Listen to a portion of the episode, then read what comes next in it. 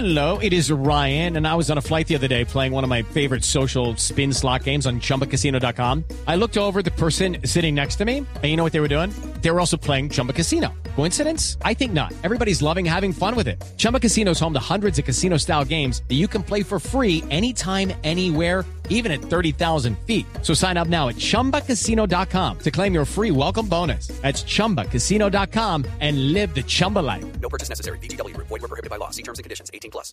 Noticias contra reloj en Blue Radio.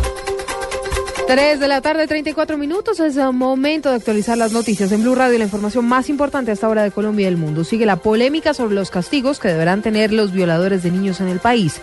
El ICBF reiteró el pedido de la cadena perpetua tras denunciar que este año han aumentado en 30% los abusos sexuales contra menores. David Gallego. Mientras siguen los casos de abuso sexual a niños en el país, las opiniones son cada vez más divididas. El ICBF mantiene la propuesta de castigos severos, manteniendo la petición de la cadena perpetua. La directora Cristina Plaza Michelsen. No vamos a permitir que existan beneficios y la petición que se hace, por lo que exigimos, es que los violadores de niños y niñas, entendiendo este como el delito más atroz de la humanidad, cumplan la totalidad de la pena en una cárcel. El representante de la Cámara del Partido de la UE, Efraín Torres, aseguró que impulsarán en el Congreso un proyecto de ley para quitar todos los beneficios a los abusadores. Sacar la cadena perpetua para violadores, para asesinos de niños. A pesar de esto, penalistas como Iván Cancino aseguran que es un delito que debe tener los derechos humanos internacionales respetados en Colombia por la Corte Constitucional en su última decisión. Que la gente tiene que entender que las decisiones que toman los jueces deben ser ajustadas a los parámetros de la ley y de los tratados internacionales y no al clamor popular. David Gallego Trujillo, Blue Radio.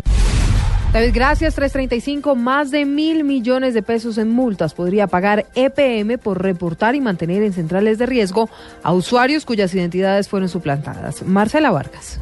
La Superintendencia de Industria y Comercio formuló pliego de cargos contra UNE EPM por el presunto incumplimiento de las normas de protección de datos personales al no garantizar la veracidad de la información que reporta a las centrales de riesgo. Las evidencias recaudadas por la Superindustria indicarían que UNE EPM habría reportado y mantenido en la central de riesgo a ciudadanos cuyas identidades habían sido suplantadas por otras personas quienes adquirieron fraudulentamente servicios ante UNE EPM. El pliego de cargos se formula porque a pesar de que los ciudadanos afectados por la suplantación acreditaron ante la compañía haber sido suplantados en su identidad, un EPM los mantuvo reportados por periodos que en algunos casos incluso se extendieron por seis meses. La Dirección de Investigación de Protección de Datos Personales de la Superindustria señaló que adelantará las investigaciones administrativas, las cuales pueden conducir a la imposición de sanciones, entre ellas multas hasta por 1.034 millones de pesos. Marcela Vargas, Blue Radio.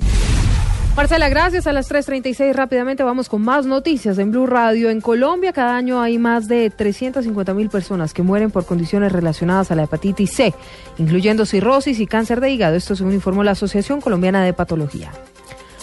En un 59% cayó la accidentalidad vial en Colombia durante la Semana Santa, según informó el Ministerio de Transporte. De acuerdo con las cifras, a Bogotá entraron 903.211 vehículos, salieron 640.434. La suma, 1.543.645 carros movilizados durante esta temporada. Cerramos con noticias internacionales. El expresidente Luis Ignacio Lula da Silva afirmó hoy que algunos medios de comunicación están generando en el país un clima similar al que vivió Venezuela a comienzos de este siglo.